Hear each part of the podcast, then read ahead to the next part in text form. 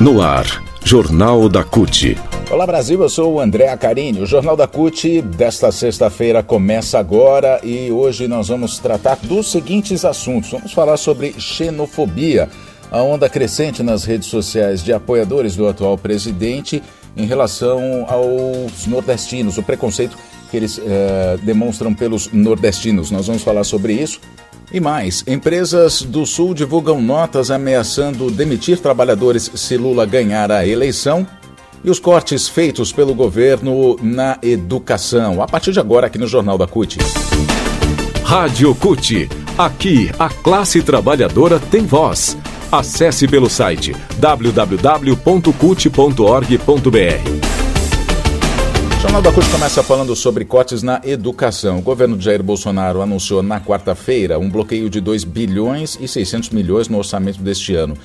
Desse total, 1 bilhão 590 milhões são cortes nos recursos destinados ao MEC, Ministério da Educação, o que pode inviabilizar o funcionamento de colégios e universidades federais que podem fechar as portas por não ter dinheiro sequer para pagar as contas de água e luz.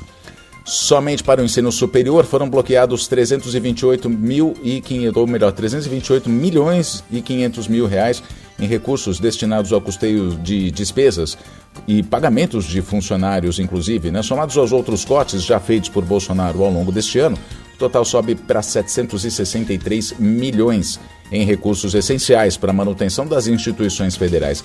O bloqueio total de recursos no orçamento deste ano, que envolve todas essas pastas, é, chega a 10 bilhões e meio de reais. Esse bloqueio de 2 bilhões e 600 milhões anunciado, formalizado no dia 30 de setembro, véspera, antevéspera do primeiro turno das eleições, por meio de publicação no Diário Oficial da União, só foi divulgado ontem a lista de ministérios, né? É, havia sido feito, mas não se sabia para quais ministérios é, seriam uh, haveria cortes de recursos e ontem foi anunciada a lista dos ministérios. Com o bloqueio anunciado pelo próprio MEC, então nessa quarta-feira, a educação passa a ser a pasta mais impactada, representando um terço dos bloqueios totais. De acordo com a instituição fiscal independente, órgão que é ligado ao Senado Federal, desses 10 bilhões e meio já contingenciados, já bloqueados pelo governo, cortados por, pelo governo esse ano, cerca de 2 bilhões 390 milhões atingem o MEC. Os outros, uh, o, o, restante, né, outros 1 bilhão e 700 milhões Uh, foram bloqueados para recursos do Ministério de Ciência e Tecnologia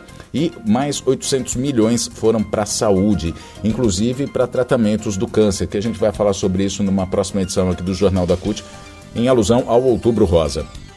Bom, a destinação dos recursos para as universidades federais em 2022 totaliza 5 bilhões e 600 milhões, valor que é 12% menor que em 2019, no primeiro ano de Bolsonaro no governo.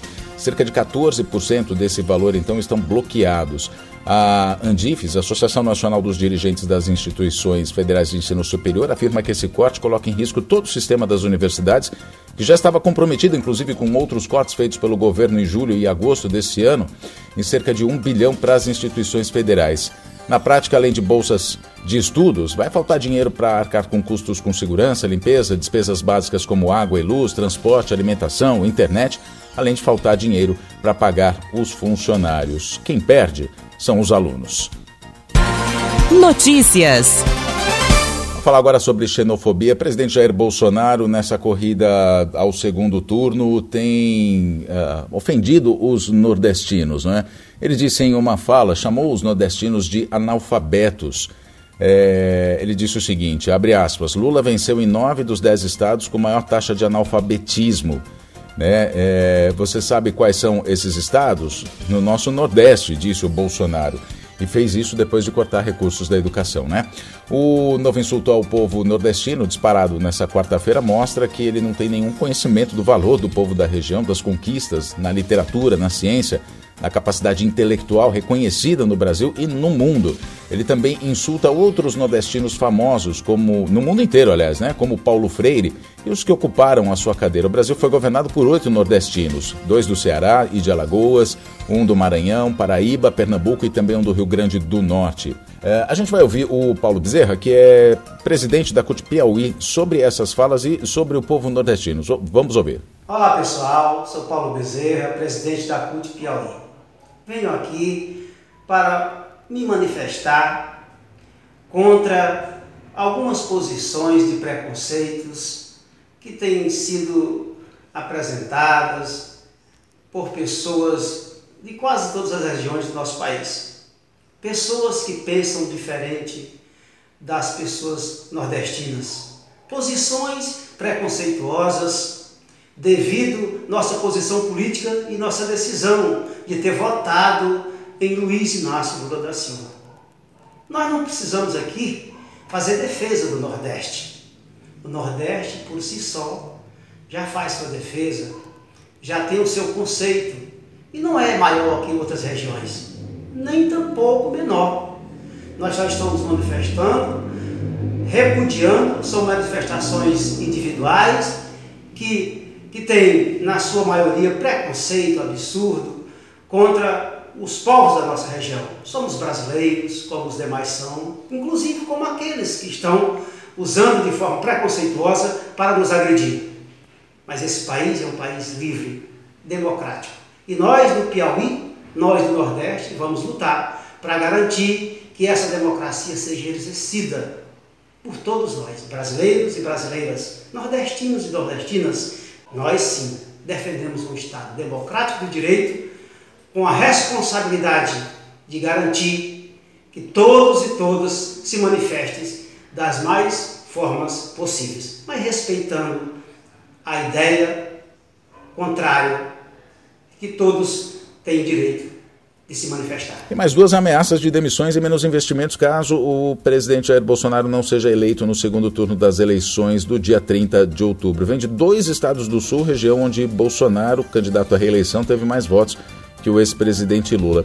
Um empresário do Paraná, onde Bolsonaro teve 55,26% dos votos e Lula 35,99%, soltou um comunicado aos fornecedores, provavelmente para driblar a, a, lei eleitoral que considera crime o assédio eleitoral a trabalhadores, para que votem nos candidatos do patrão. Mas no final do texto ele deixa claro que, se o Brasil eleger um novo presidente, a empresa vai reduzir em 30% seu quadro de colaboradores, que é como patrões agora estão chamando os trabalhadores que antes chamava de meus empregados ou funcionários.